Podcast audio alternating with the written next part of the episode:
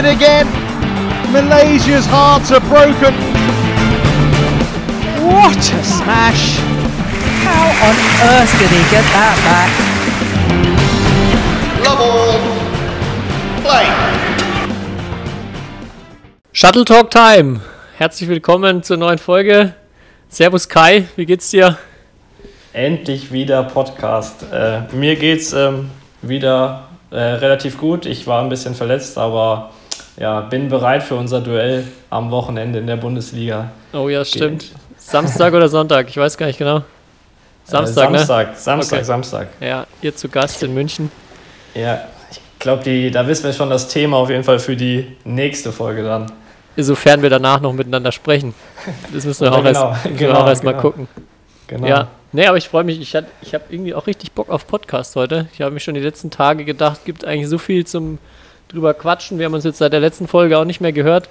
Ähm, du meinst gerade, du warst krank. Äh, wie war Turniere? Du warst ja auch in Saarbrücken letzte Woche bei Äh, den Salolux Open.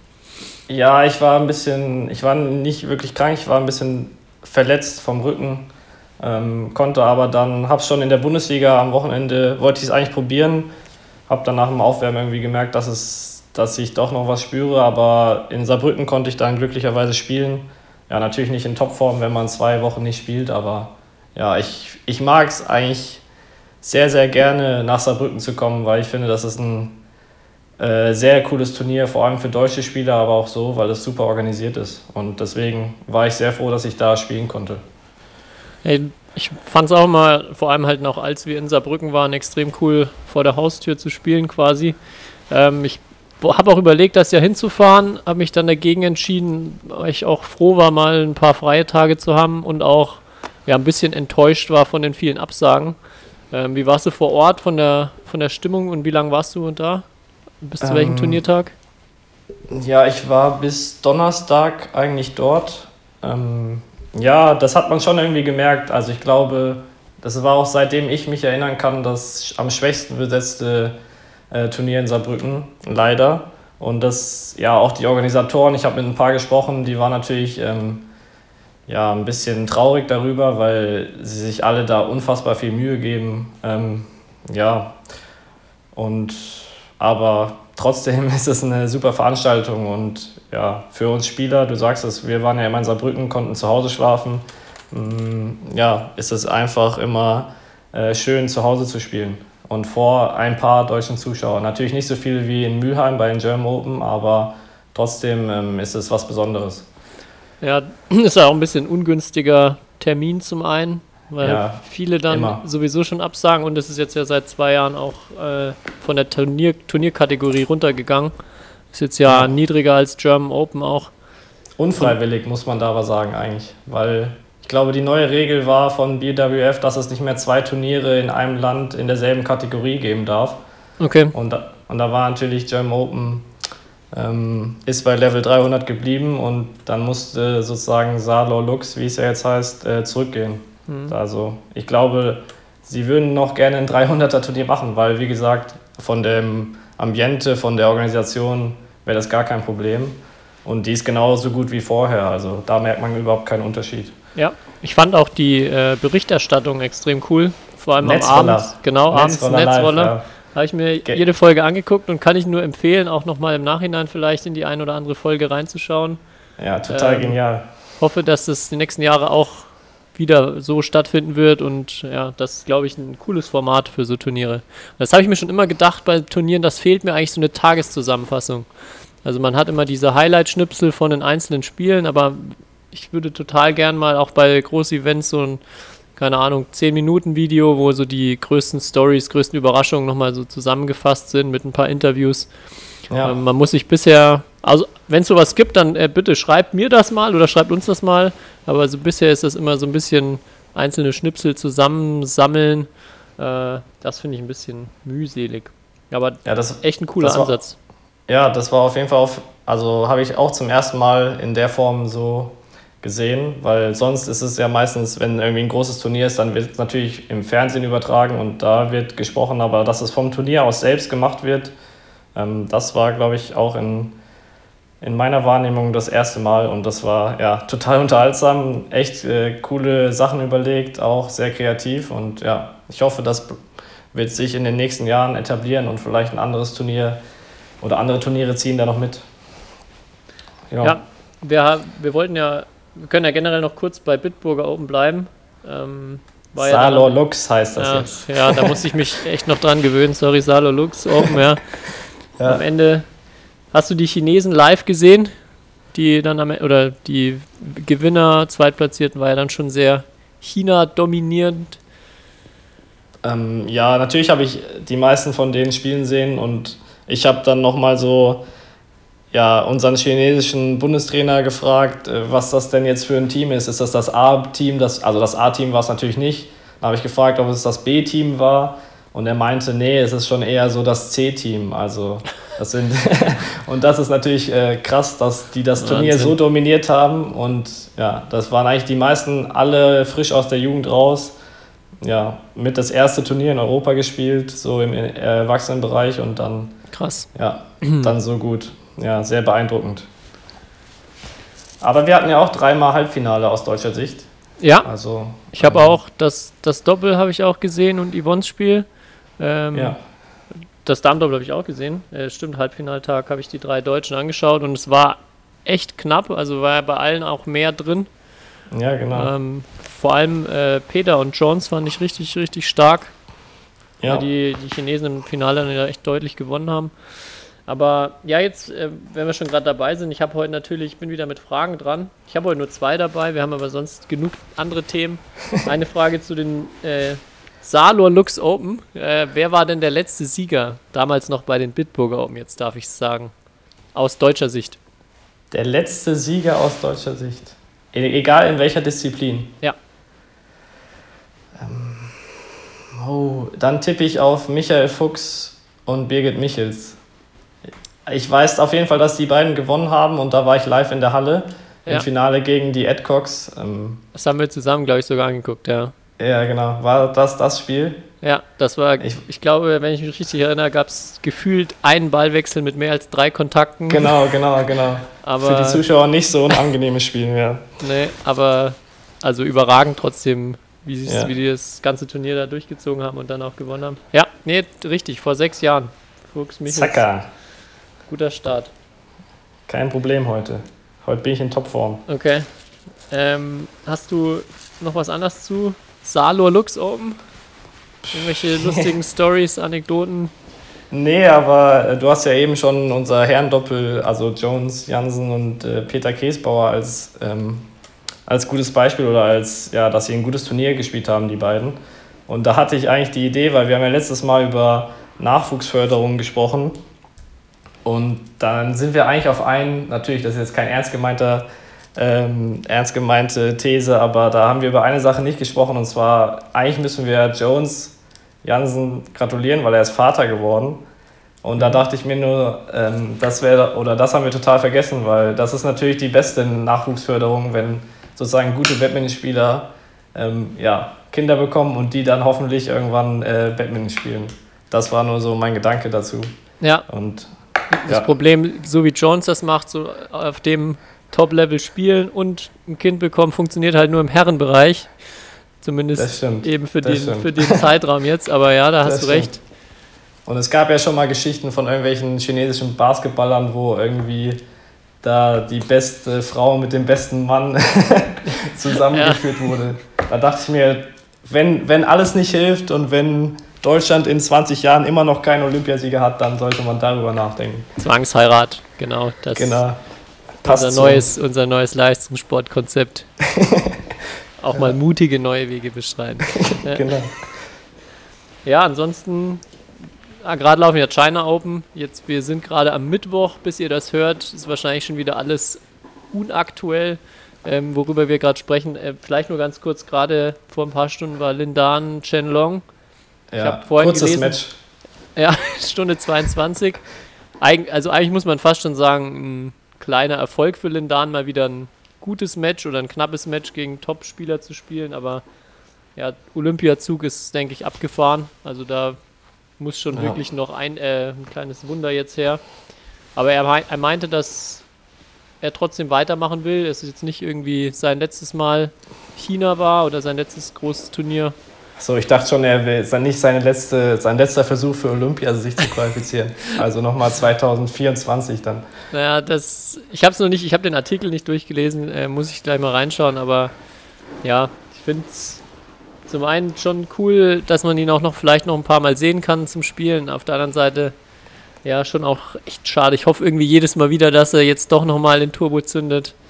Ja, er sollte noch einmal den Turbo zünden und dann aufhören, finde Mhm. ich, weil Nochmal so, ein, so ein, Ja, genau. so, ein, so ein Aufhören, wo er jetzt hier fünfmal hintereinander erste Runde verliert, das passt irgendwie nicht zu ihm. ja, also- so All England nächstes Jahr gewinnen und dann ciao, Genau. ciao. Genau. Das, das wär's, aber ja, wird, wird schwierig. Also, ach komm, ich stelle gleich die zweite Frage noch hinterher, wenn wir jetzt noch generell so bei so Weltklasse-Badminton aktuellen Themen sind. Äh, Gerne. Frage zur Weltrangliste. Wo ist denn der Abstand zwischen dem ersten und dem zweiten am größten in welcher Disziplin? Boah. Das ist eine gute Frage. Also, da würde ich jetzt mal auf Mix tippen, weil die beiden ungefähr jedes Turnier gefühlt dieses Jahr gewonnen haben. Mhm. Oder Das- Herren Einzel, Momota. Aber ich sag mal Mixed, ich sag Mixed. Mix ist falsch. Ah, Sogar ganz, ganz eindeutig Herren Einzel. Herren Liegt ein bisschen daran, dass im Mix die, die Zweitplatzierten auch echt viele Punkte haben, weil sie, also die anderen Chinesen halt auch, kommen. genau. Und da ist der Abstand da nicht so groß, das sind 12.000, also nicht so groß, 12.000 Punkte sind schon sehr, sehr groß, aber ähm, Herren Einzel sind es 30.000 Punkte. 30.000. Das heißt, der Kento könnte sich jetzt auch mal ein paar Monate frei nehmen. das wäre Ja. kein Problem mit Blick auf Weltranglisten um Platz 1. Ja, Äh, Herren, Herrendoppel sind auch noch 12.000. Also Ja. Gideon Zuckermulio auch weit vorne. Ja, Wäre interessant zu wissen, ob Momota schon theoretisch für Olympia qualifiziert ist oder nicht. Irgendwie. Mit, mit Ja. den Punkten, die er jetzt geholt hat. Ich denke Aber- schon. Außer die anderen beiden Japaner gewinnen jetzt jedes Turnier oder stehen immer im Ja. Finale. Ja. Ganz, ganz spannend, was ich da noch gesehen habe, wie eng es im Dameneinzel ist. Wieder eine neue Weltranglisten erste gerade jetzt mit Okuhara. Ja, erinnert mich irgendwie an Damentennis. Da ist ja dasselbe Phänomen, dass da immer oder sehr oft äh, Weltranglisten Erste wechseln. Und so kommt mir das im Moment beim Badminton auch vor. Dass einfach, bei uns ist es vielleicht anders, weil bei uns oder die ganzen Spielerinnen wie Sintu, Okuhara, was weiß ich, Marin, ähm, ja schon lange in der Weltspitze sind. Und im Tennis sind das immer so gefühlte One-Hit-Wonder sehr oft. Ja, die dann Tennis einmal Nummer dann auch- 1 der Welt Ja. und dann drei Wochen später sind sie Nummer 80 der Welt und du fragst dich, wie kann das sein? Ja, und verlieren erste Runde 6-0, 6-1. Oder auch so, Genau. es gibt, ich finde es auch gut, dass es keine, nicht so oft so Damen-Tennis-Ergebnisse bei uns gibt, dass jetzt eine den ersten Satz 21-4 gewinnt und dann auf einmal 7-21 verliert und dann 21-1. Also es ist meistens dann schon immer so Ergebnisse, die man ein bisschen nachvollziehen kann, anders als, finde ich, im Damen-Tennis. Aber ja, stimmt, es ist Ja. jetzt gerade sehr, sehr viel Wechsel da. Es ist halt sehr ausgeglichen, ja. Ja, echt spannend.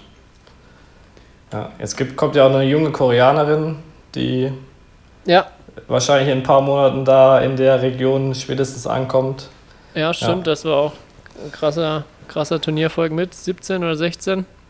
Ja, ich glaube 17. Aber ja, die, die, sie habe ich schon live spielen sehen. Das ist echt, ähm, macht sehr viel Spaß, sie spielen zu sehen, weil unfassbar, unfassbar mutig mit 17 und Mhm. unfassbar routiniert in so, wenn es 19 beide steht. Dann gibt es natürlich Spieler, da hast du immer das Gefühl, oh, jetzt kriegt er, jetzt, jetzt wird er nervös oder sie. Und bei ihr hat man das Gefühl, bei 19 beide ist sie total abgeklärt. Und das mit 17 ist schon sehr beeindruckend. Ja. Eigentlich eine ganz gute Überleitung, wenn wir jetzt bei erfolgreichen Spielern, die, also Damen-Einzelspielerinnen, die sehr jung erfolgreich sind, waren. Wir wollten ja über Ratchanok Internon sprechen, beziehungsweise über Thematik Doping im Badminton. Wollten wir eigentlich nicht, aber wir müssen ja. Ja, Ja. Du, du hattest das angesprochen, finde ich auch gut, da jetzt mal drüber zu sprechen, weil auch, wir hatten ja schon mal, du hast ja von deinem Doping, von deiner Dopingkontrolle letztens erzählt und wir haben es da schon mal angeschnitten, das Thema. Aber ich Ja. glaube, dass viele, für viele von, au, von außen jetzt auch mit dieser Sicht auf Badminton das nicht so einordnen können, wie, wie wahrscheinlich ist es denn, dass die alle gedopt sind? Ist das so wie im Radsport und wie ist das in Deutschland mit Doping?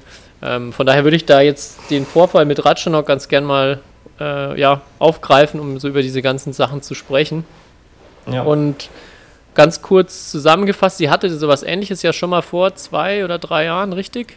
Äh, kurz vor Olympia war das, Ja. also 2016. Habe ich extra nochmal nachgelesen. Und damals wurde sie auf ein Cortisonmittel positiv getestet. Ja. Und damals war sozusagen, wurde sie freigesprochen, weil die Begründung war, es wurde ihr halt in den Muskel gespritzt und ähm, ja, war jetzt keine sozusagen zur Leistungssteigerung, sondern aufgrund einer Verletzung und ja, deswegen wurde sie damals freiges äh, freigesprochen, beziehungsweise es wurde keine Sperre erhoben. Ja. Ja. Jetzt dieses Mal ist es ja Clenbuterol. Die Genau. vielleicht Radsport-Interessierten werden das wahrscheinlich spätestens durch Alberto Contador gehört haben schon mal, der auch das gleiche oder den gleichen Fall hatte. Auch er hat, glaube ich, da gesagt, dass er einfach verunreinigtes Fleisch gegessen hat. Ja, ich glaube, Dimitri Otscharov, der Tischtennisspieler, hatte das auch mal, der Deutsche. Der hatte auch mal eine positive Probe mit ähm, Clenbuterol und der wurde, oder der konnte auch begründen, dass er das, ja, dass er sozusagen verunre verunreinigtes Fleisch ja, äh, zu sich genommen hat. In China, glaube ich, war das damals. Ja. Ja. Aber ja, ich habe ähm, ich hab mir äh, vorhin nochmal so, es gibt bei BWF, die haben natürlich die äh, Sache veröffentlicht Anfang äh, Oktober und die haben da auch veröffentlicht sozusagen das Statement, beziehungsweise da kann man komplett nachlesen, wie der ganze Fall verlaufen ist. Also Okay. Was an welchem Tag passiert ist. Und den habe ich mir mal vorhin so in 10 Minuten versucht durchzulesen, weil es ist echt lang, sehr ausführlich. Da steht alles drin, also wann die, wo, wann und wo getestet wurde, wann der Anwalt eingeschaltet wurde, etc. Und da sind mir halt so ein paar Sachen aufgefallen, weil der positive Test war halt am 18. April und die Geschichte wurde jetzt öffentlich, also am 10. Oktober. Ähm, und der Test war halt am 18. April und ich habe extra nochmal nachgeschaut.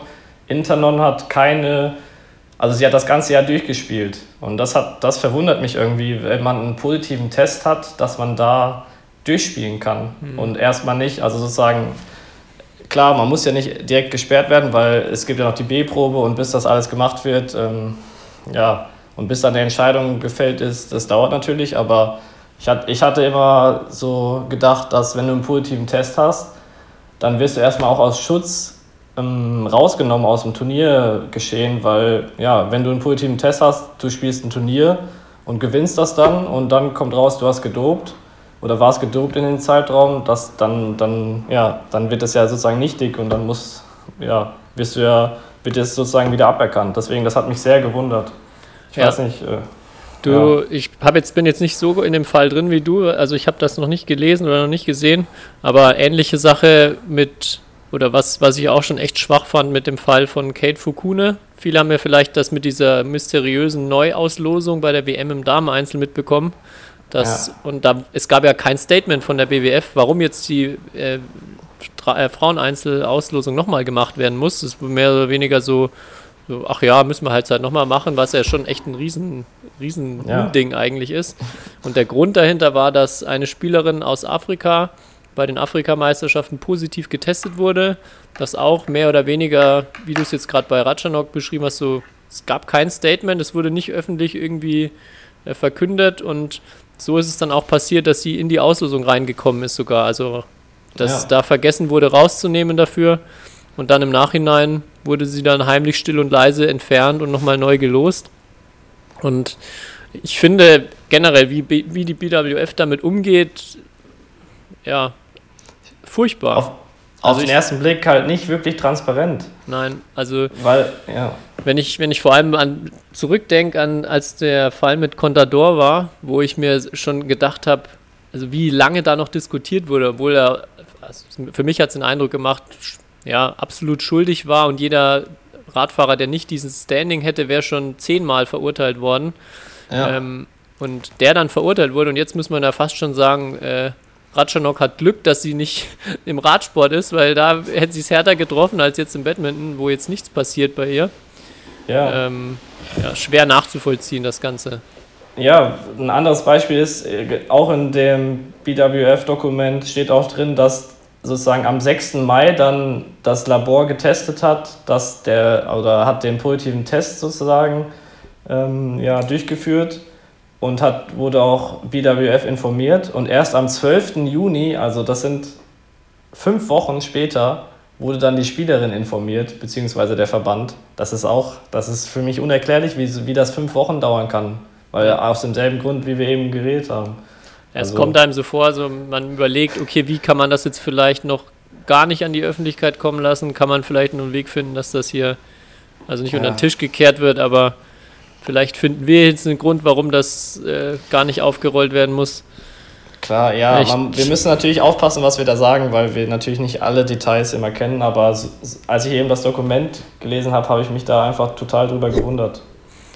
Ja, Und ähm, ja, also für jeden, der sich da so ein bisschen mit äh, so im juristischen Bereich äh, so Sachen interessieren, das liest sich echt wie so ein Kriminalfall, weil die eine Partei macht die Anschuldigung, dann reagiert natürlich intern über ihren Anwalt. Das ist total interessant, was da alles passiert, wie sie versucht natürlich auch ihre Unschuld zu beweisen, was ja ihr gutes Recht ist. Ähm, und ja, total spannend, also muss ich echt sagen. Zum Beispiel wusste ich nicht, also, oder ich habe mich dann halt gefragt, wie kann jemand beweisen, dass man verunreinigtes Fleisch gegessen hat? Dann habe ich mir halt gedacht, du müsstest ja dann in das Restaurant gehen und dann sagen, ja, hier, äh, oder testen und sagen, das Fleisch ist äh, sozusagen verseucht oder kontaminiert. Ja. Und das hat sie dann tatsächlich sogar zweimal gemacht und da fand ich es auch total witzig. Ende Juni hat sie 14 Proben gemacht in zwei verschiedenen Restaurants, wo sie in dem Zeitraum halt gegessen hat. Und da war eine, eine Probe auffällig, aber mit einem anderen Mittel, mit Salbutamol. Das ist so ein, ja, was für so Bronchien erweiterndes, bei Asthmatikern wird das eingesetzt. Und dann Anfang August hat sie acht Proben von rohem Fleisch im selben Restaurant gemacht. Und bei allen acht wurde Clenbuterol nachgewiesen. Das ist für mich, also, ja, okay. auch, auch total. Und auch in so einem hohen Maß, dass das zum positiven Test führt. Äh, ähm, ja, also das Fleisch, da steht nur in dem Dokument, dass das Fleisch positiv oder dass in dem Fleisch Clenbuterol enthalten war. Was man dazu sagen muss, ihr Wert war sehr gering, also der war, lag bei 0,04 und bei 0,2 ist es erst, oder sagen Mediziner, ist es erst die Grenze, wo man sagt, äh, da lohnt es sich, ähm, dass es leistungssteigernd ist. Deswegen war ihr Wert so gering, dass, sie, dass, es, dass vieles dafür spricht, dass sie das wirklich durch, ähm, durch Fleisch oder durch Essen ähm, zu sich genommen hat. Ja. Das muss man dazu sagen. Das also ja so steht es in dem Bericht. Ist es in, jetzt auch, wenn ihr noch äh, in Asien seid, immer noch so, dass ihr kein Fleisch essen dürft? Weil genau aus dem Grund auch, äh, dass Ja. lange Zeit der Fall war, dass den Spielern verboten wurde, Fleisch in Asien zu essen, eben aus, aus aufgrund der Gefahr? Ja, kein Fleischessen, für, also dass es verboten ist, nicht. Es, also wir sind uns allen bewusst, dass, äh, oder es ist uns allen bewusst, dass, dass das Risiko natürlich da ist, vor allem in so Ländern, wo jetzt nicht so viele Lebensmittelkontrollen durchgeführt werden. Mm, Aber dass es verboten ist, das stimmt nicht, aber sehr viele Spieler verzichten darauf, ja, oder einige. Ja. Ein paar aber auch nicht. Also da, da ist jeder Spieler selbst für sich verantwortlich. Und ja, da kann man jetzt, also es ist nicht so, dass da ein Verbot gilt, wir dürfen alle kein Fleisch essen. Okay. Das wäre für manche Spieler, glaube ich, auch sehr schwierig, auf Fleisch zu verzichten. Ja. Ähm, um vielleicht das abschließend so ein bisschen einzuordnen. Also natürlich, wir können, wir, wir wissen jetzt nicht, was äh, hat sie jetzt gedopt, war es wirklich nur ein un- verunreinigtes Lebensmittel und auch in anderen Nationen und Ländern kann man jetzt, äh, finde ich, unmöglich sagen, ja, die und die sind auf jeden Fall gedopt, die sind sicher nicht gedopt. Was ich aber, also aus meiner Sicht denke ich, sagen kann, ist, dass wir hier in Deutschland extreme nationale Kontrollen haben, die es, glaube ich, fast unmöglich machen, ohne einen riesigen finanziellen Aufwand zu dopen. Also ich glaube, so dieses, ja, ich hole mir jetzt mal ein Mittelchen, was, was mir, keine Ahnung, also so diese klassischen Sachen, irgendwie Steroide fürs Krafttraining oder zur Regeneration oder ähm, Das kannst du machen, aber dann wirst du direkt erwischt. Genau, also ich glaube, das ist totaler, totaler Schwachsinn. Das, der einzige Weg, glaube ich, wie man ähm, in so einem System jetzt wie bei uns dopen kann, ist, dass man wirklich mit, wissenschaftlichen Laboren zusammenarbeitet, die dann auch Mittel entwickeln, die man nicht nachweisen kann oder noch nicht nachweisen kann. Ja, du brauchst auf jeden Fall einen Mediziner, glaube Ja. ich, der das total kontrolliert. Und ja, das ist natürlich mit sehr viel Kosten und Aufwand äh, verbunden. Genau, von daher, ich, also das ist jetzt meine Einschätzung, dass man jetzt in Randsportarten bei uns, wenn da kein größeres System und kein äh, wirklich, viel, wirklich ganz, ganz viel finanzieller Background dahinter ist, dass es kein geplantes, gezieltes Doping gibt, was nicht irgendwann mal auffallen wird. Allein schon durch die ganzen unangekündigten Trainingskontrollen.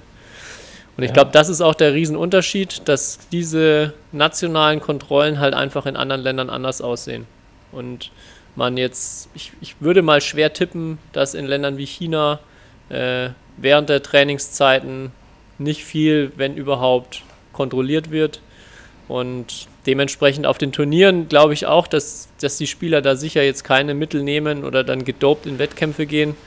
Aber was im Training passiert und die meisten Mittel sind halt auch nur ganz kurz nachweisbar, ja, weiß der liebe Gott, ne?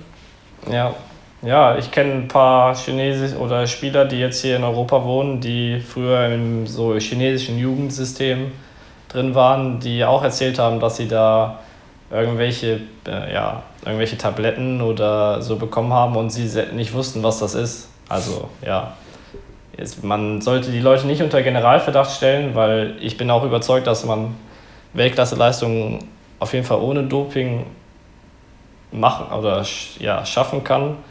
Aber ja, so ein bisschen, man wird halt immer skeptischer, weil ja, und Auf im Sport Fall. geht es um, im Sport geht's um viel Geld, es geht um Macht und das ist ja nicht nur im Sport dann so, es ist auch in der Wirtschaft so oder in der Politik. Da ist natürlich dann immer die Gefahr, dass Leute da versuchen, ja, alles zu unternehmen, um für ihren eigenen Vorteil. Ja, ich denke so vor allem, weil das, was mich immer so ein bisschen stutzig macht, ist, wenn man von diesen Umfängen hört, die in Asien teilweise trainiert wird, also wie oft und wie lange am Tag, was Ja. aus trainingswissenschaftlicher Sicht eigentlich oft auch unmöglich ist. Also dass man, also dass man da wirklich auch noch positiven Trainingseffekt hat, weil die Regenerationspausen zu kurz sind. Und das ist halt so auch eine Sache, wo ich mir vorstellen kann, dass vielleicht Doping zum Einsatz kommt, um Regeneration zu beschleunigen. Und in Klar. dem sehen sich halt auch als Trainingsdoping vielleicht Ja. eine, ja, eine Gefahr, wo dann auch gedopt werden könnte. Ja, ja, aber wir, ich glaube, wir sollten nicht zu viel spekulieren. Aber ich hatte mal, oder ein Satz ist mir da wieder in Erinnerung gekommen, da habe ich mal mit einer Leichtathletin über das Thema Doping so im Allgemeinen gesprochen.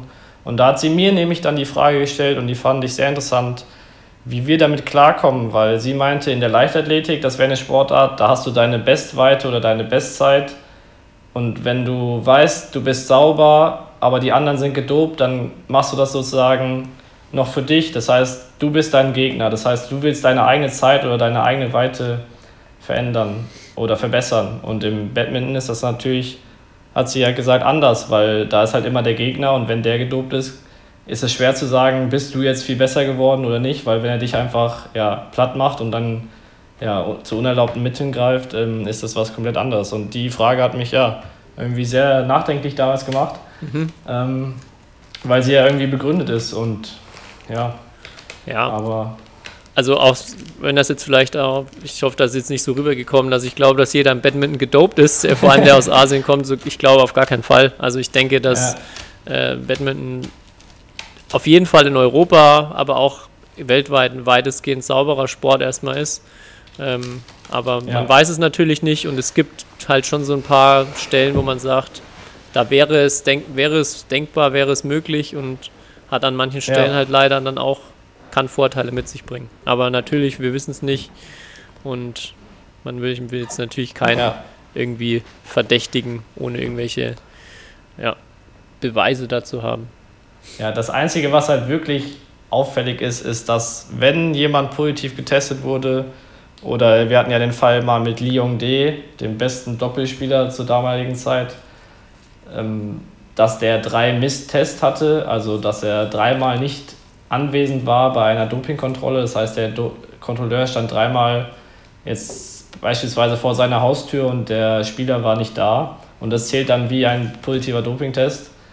Ähm, so einen Fall hatten wir, oder wir hatten ja auch Lee Chong Wei mal mit so einer Geschichte, dass er ein Mittel genommen hat und vergessen hat, seine, sein Attest da ähm, sozusagen einzureichen. Und es ist halt, das, also es wurde bisher nie jemand gesperrt, so richtig von den Top-Leuten im Badminton. Ja, Lee Also Chong Wei wurde dann acht Monate gesperrt, was auch Ja. eine sehr ungewöhnliche Zeit ist. Genau. Aber wenn man dann sieht, dass er irgendwie zwei Wochen vor Olympia-Quali-Start dadurch wieder spielen durfte, dann wirkt es schon wieder nicht mehr so ungewöhnlich.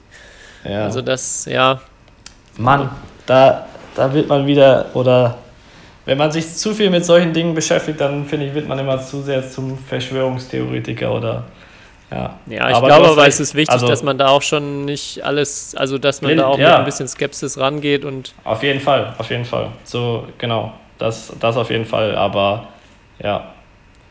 So. Man darf halt das Vertrauen grundsätzlich nicht verlieren. Nee. Irgendwie. Das ist ganz wichtig bei Ja. diesen ganzen Sachen. das finde ich auch. Aber komm, lass uns über was Witziges jetzt noch zum Abschluss Ja, jetzt ich, das Highlight eigentlich wahrscheinlich heute wieder. Letztes Mal war schon das Highlight äh, Schiedsrichtergeschichten. Ja. Und ich glaube, noch keine, kein Thema in keiner Folge hat so viel Feedback und so viel Reaktion nach sich gezogen wie die Schiri-Stories. Ja, ich habe Ähm, ich hab ich doch hatte ja gesagt, zum einen müssen, gesagt, ich habe doch gesagt, wir müssen einfach mehr über, was heißt, Leute herziehen, aber mehr, äh, ja, für Kontroversen sorgen. Genau. Ja. ähm, ich hatte ja die, mir die Aufgabe gegeben, äh, drei Möglichkeiten, wie du deine dritte gelbe Karte bekommen sollst. Ja, ich bin gespannt. Ja.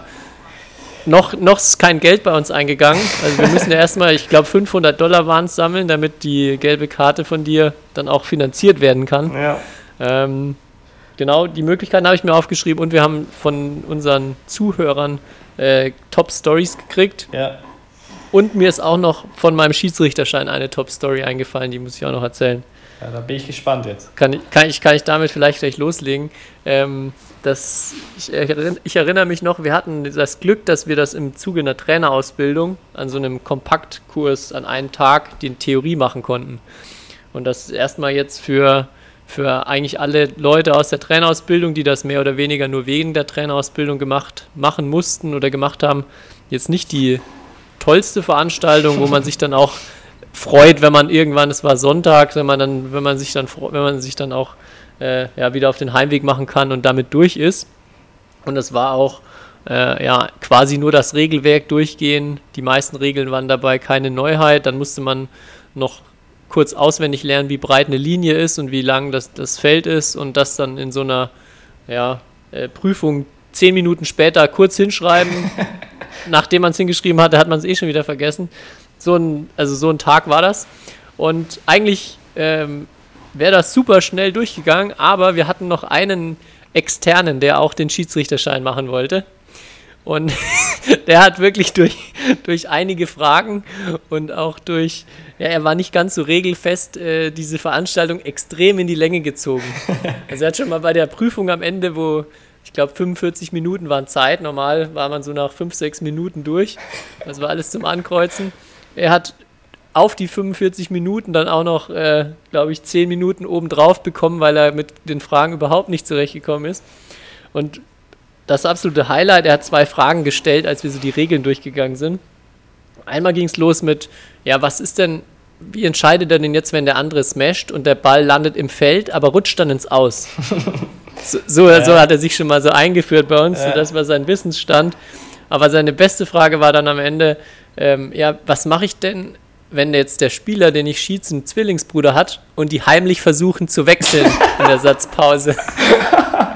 Und, und das, das finde ich eine extrem lustige Vorstellung. Da würde ich jetzt auch, äh, vielleicht gibt es ja irgendwelche Zuhörer, die Zwillingsbrüder haben. Es gibt ja auch immer so Doppel, die äh, aus Zwillingsbrüdern bestehen. Da gibt es bestimmt auch ein paar lustige Stories, oder? Wo man irgendwie den einen, der gut aufschlagen kann, dann einfach immer einen Aufschlag stellt. oder vielleicht gibt es ja tatsächlich schon mal jemanden, der nach zwei Sätzen nicht mehr konnte und dann kurz mal mit seinem Bruder oder der Schwester geswitcht hat. Ja.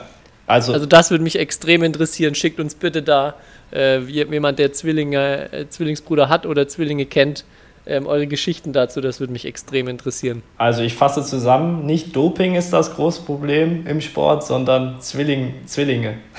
Ja, so sollen wir Talente sichten. Ja. das Genial. ja, das wollte ich noch kurz erzählen, dass du mir noch irgendwie bei dieser Thematik in den, in den Kopf gekommen. Das war ein sehr prägendes Erlebnis. Ja. Aber lieber, äh, oder ja, warum nicht mal äh, genau hinschauen, ne? Und Ja. Man weiß ja nie. kann alles. Was hast du denn so für, was hast du denn so für äh, Stories zugeschickt bekommen von den, von unseren Hörern? Ja, Story, ich habe ja, oder ja, ähm, einige Vorschläge bekommen, wie ich mir meine gelbe Karte abholen soll.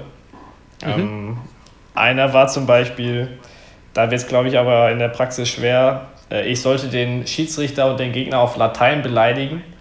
Ähm, Okay. da hapert es aber erstmal schon daran, dass ich kein oder des Lateins nicht mächtig bin.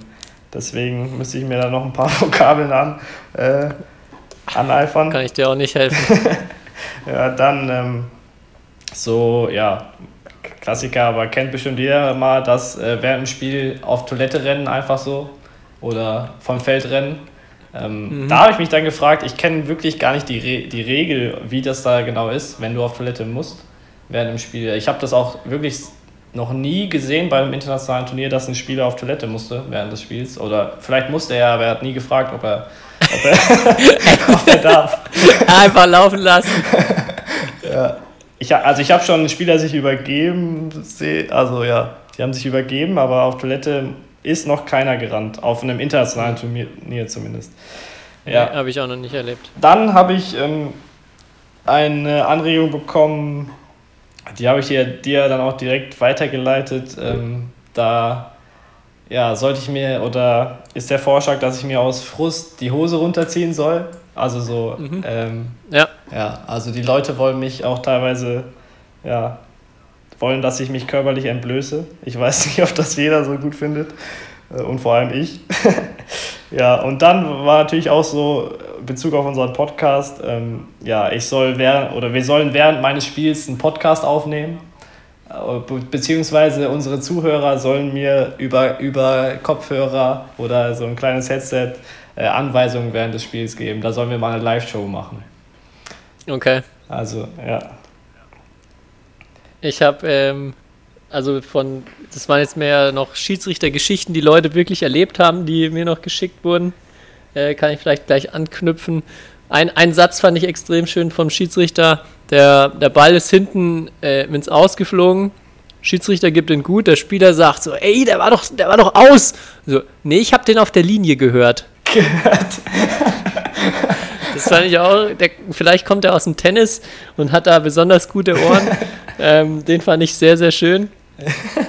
Ansonsten, Ich hab- du hattest ja. Ich hatte Ja. mal einen Trainer, der hat nur gehört. Also, und das glaube ich, das geht sogar wirklich. Also, ich habe, da ging es um Lauftechnik und der hat dann wirklich die Augen zugemacht und halt gehört. Das würde für mich Sinn machen, aber dass man hört, ob der Ball Okay. auf der Linie landet oder nicht, glaube ich, ist eher schwierig. Ja, das ist spannend. Also ich bezweifle es auch, aber naja, vielleicht meldet sich ja jemand bei uns, der da, der da mehr weiß. Du hattest ja noch eine, eine Top-Geschichte auch bekommen, der das sehr schön anschaulich erzählt hat, ging auch in die äh, Hosen, Hosenrichtung, richtig? Ja, ja genau, ja. Ähm, da habe ich äh, eine, von einem Nationalmannschaftskollegen eine Geschichte bekommen. Da ging es, ja, hat er sich äh, über eine Entscheidung des Schiedsrichters, oder es war anscheinend nicht die erste Entscheidung, die in seinen Augen falsch war, hat er sich sehr aufgeregt und wollte dann dem, oder im Affekt, wenn man halt mal emotional ist, wollte ihm seinen, ja, sei wirklich seinen blanken Po zeigen. Hat, hat sich aber zum Glück für ihn, glaube ich, äh, davor, äh, kurz bevor er die Hose wirklich ganz runterziehen konnte, dagegen entschlossen. Also hat nur seinen halben Po gefühlt ähm, entblößt und ja, hat dafür sogar eine gelbe Karte bekommen. Okay. Deswegen, äh, Ich, hat er es, hat, ich fand es noch schön, wie er es erzählt hat mit und dann habe ich vielleicht meine Hose runtergezogen. genau. Und dann habe ich vielleicht meine einzige gelbe Karte bekommen. Ja. Also die, Ja. da kann ich gleich direkt anknüpfen. Ich muss sagen, dieses Thema mit Hose runterziehen, das war ja wirklich sehr wiederkehrend und hab, kam, ich habe auch noch mal eine Nachricht bekommen von jemandem, bei dem das so der, der Wunsch war für deine nächste gelbe Karte. Und ich habe das, äh, das ist so die erste, der erste Vorschlag von mir für deine dritte gelbe Karte. ähm, um das ein bisschen mit einzubauen, äh, du, Eine Choreo. du ziehst oder natürlich, nee, du ziehst natürlich nicht die ganze, also du ziehst natürlich nicht beide Hosen runter, sondern nur deine Sporthose Ja. Und hast da drunter noch eine Boxershort. Wir haben ja schon beim Oh. letzten Mal herausgefunden, dass du mit deinen zwei gelben Karten schon ein Bad Boy bist. und auf der Boxershort ist dann der Aufdruck Sex, Drugs and Badminton. Oh. Den, also ich finde den, ich find den Spruch Sex, Drugs and Badminton schon extrem cool. Und dann in Kombo damit könnte, glaube ich, könnte, glaube ich, für eine sehr legendäre gelbe Karte sorgen. Ja. und auch deinen Bad Boy-Status ein bisschen untermauern. Ähm, ansonsten vielleicht ein bisschen langweilig, aber das ist immer so, ich glaube, wenn ich Schiedsrichter wäre, hätte ich am meisten Angst davor, dass irgendjemand meinen Schiedsrichterstuhl umkippt. und, und, das ist, und das ist jetzt die Frage, die ich mir auch immer gestellt habe bei den ganzen Geschichten, so was ist nach Regelbuch jetzt, also da kriegt man natürlich, wenn man jetzt den Stuhl umkippt, sicher gleich eine schwarze Karte. Aus Versehen. Aber- ja. Einfach ausgerüstet, stimmt, wenn man so ans Netz vorläuft und dann will man sich abstützen. Genau, boah, das, das muss ich mal testen, das- ob das geht. Das ist Wenn man das choreografiert bekommt. Ja. Ja. Nee, aber ich hatte so in die Richtung so, ähm, so den Schiri-Stuhl so halb kippen, wenn er dir eine Entscheidung nicht so gibt, wie du willst. Und dann, das könnte ich mir auch so, sehr, sehr dann lustig ihn so, vorstellen. dann hast du ihn so halb gekippt und dann fragst du nochmal nach, bist du dir sicher, dass er aus war? ja. Ja, genau. Ja, das wäre das wär die zweite Idee. Und ähm, die dritte Idee, es gibt ja so, es gibt schon viele Wege, wie man eine Verwarnung, eine gelbe Karte kriegen kann. Und oft sind das so Kleinigkeiten. Und ich finde, wenn man dann schon eine gelbe Karte für was bekommt, dann, dann möglichst viel auf einmal. Und zwar solltest du so lange Zeit rauszögern, bis wirklich die Ermahnung kommt und dann, und dann, wenn er wirklich dich zu sich her bittet, um dir die gelbe Karte zu geben, dann gehst du vom Feld runter, lässt deinen Schläger auf den Boden fallen, rufst noch ein Schimpfwort, wischst dir deinen Schweiß noch ab, was ja mittlerweile auch verboten ist, und ich sitze dann noch dahinter und ruf dich an, dass dein Handy am Feld klingelt. Also, Also alles dass, auf einmal. dass man genau, dass man da zumindest, ich glaube, da wird der Schiedsrichter wahrscheinlich dann alles mit einer gelben Karte ahnden, auch wenn ich es nicht weiß, aber alles mit einer, bist du sicher? Das, meinst du, das wird gleich, da wird er gleich richtig zu lang? hängt natürlich immer vom Schiedsrichter ab. Aber Vielleicht auch hier wieder die Frage an unsere Schiedsrichter da draußen einfach mal, ja. was würdet ihr machen, wenn euer Spieler jetzt vom Feld geht, Schweiß erwischt, Schläger fallen lässt, Scheiße ruft und angerufen wird? Also weil eher untypisch Und steht die Hose so runterzieht, weil das ist natürlich, Die, das ist natürlich die, Pflicht. die Hose darf nicht fehlen. ja, aber das wären so meine drei Vorschläge für deine dritte gelbe Karte. Wie- gesagt, wir brauchen jetzt natürlich erstmal die 500, äh, 500 Tacken, Ja, damit wir uns das auch leisten können oder du dir das leisten kannst. genau. Und dann muss erstmal das Geld und dann werde ich meine Choreo einstudieren. Sehr gut. Ja. ich bin gespannt. Also das mit, der, mit dieser Hose runterziehen, das hat mich echt überrascht, wie oft da Stories und Vorschläge und Wünsche dazu kamen. Ja. Ich habe das tatsächlich schon einmal gesehen und zwar auch nur, also nicht mit Boxershot zusammen, sondern in Anführungszeichen nur die Sporthose. Aber auch äh, lustige Situation auf einer deutschen Rangliste. Ähm, Spieler, der, der schon immer sehr emotional ist, äh, will jetzt keine Namen nennen, aber mit seinem Doppelpartner auch immer für sehr viel lustige Momente gesorgt hat und auch auf jeden Fall nach einem blöden Fehler sich mit Frustschrei die Hose so runtergezogen hat. Und ich war auf der Tribüne und neben mir war ein Vater mit seinem jungen Sohn, die, glaube ich, gar nichts mit Badminton zu tun hatten und einfach nur mal zum Badminton zuschauen da waren. Oh Gott. Und, und der Junge, der, der konnte es gar nicht fassen, er, er hat nur seinen Vater angeguckt. Papa, was war das denn? Und ich glaube, dem sein Bild von Batman wurde dadurch auch äh, geprägt. Ich weiß nicht, ob er jemals wieder in der Halle war. Ja. Gut. Ich kenn, Ja, aber ist echt- mir fällt bei Ja. Hose runterziehen immer nur, ist kein Beispiel aus dem Badminton, aber da fällt mir immer für die legendäre Geschichte Jens Lehmann ein, der irgendwie während dem Spiel hinter die Bande gegangen ist und äh, dann da auf Toilette gegangen ist sozusagen.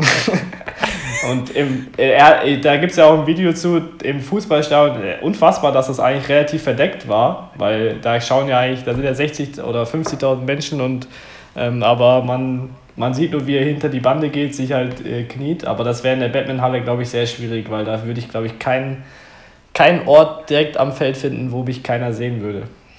Ja, eher schwierig. Ja, das stimmt. Das war auch eine Top-Sache. Ja. Aber ja. Gut, Sex, Dann- Drugs and Badminton, sage ich nur. das ist der Folgenname, oder? Sex, Drugs and Badminton. Ja. Fände ich nicht schlecht.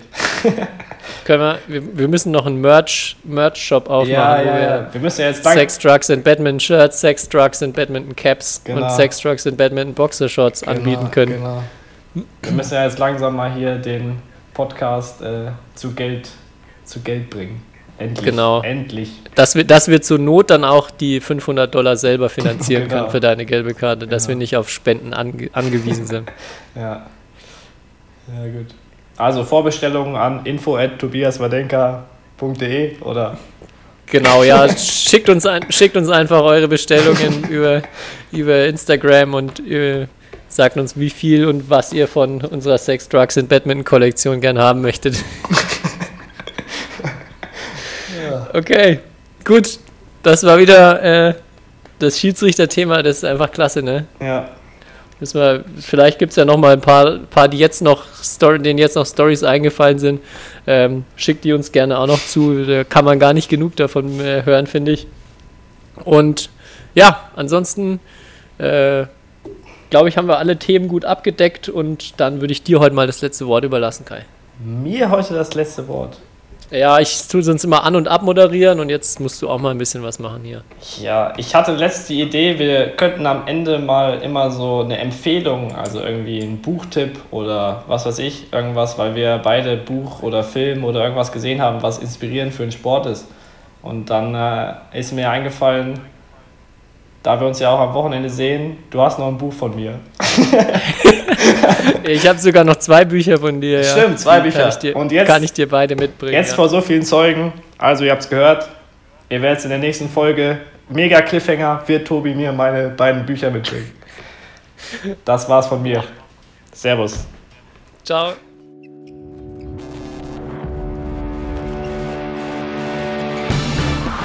History is made.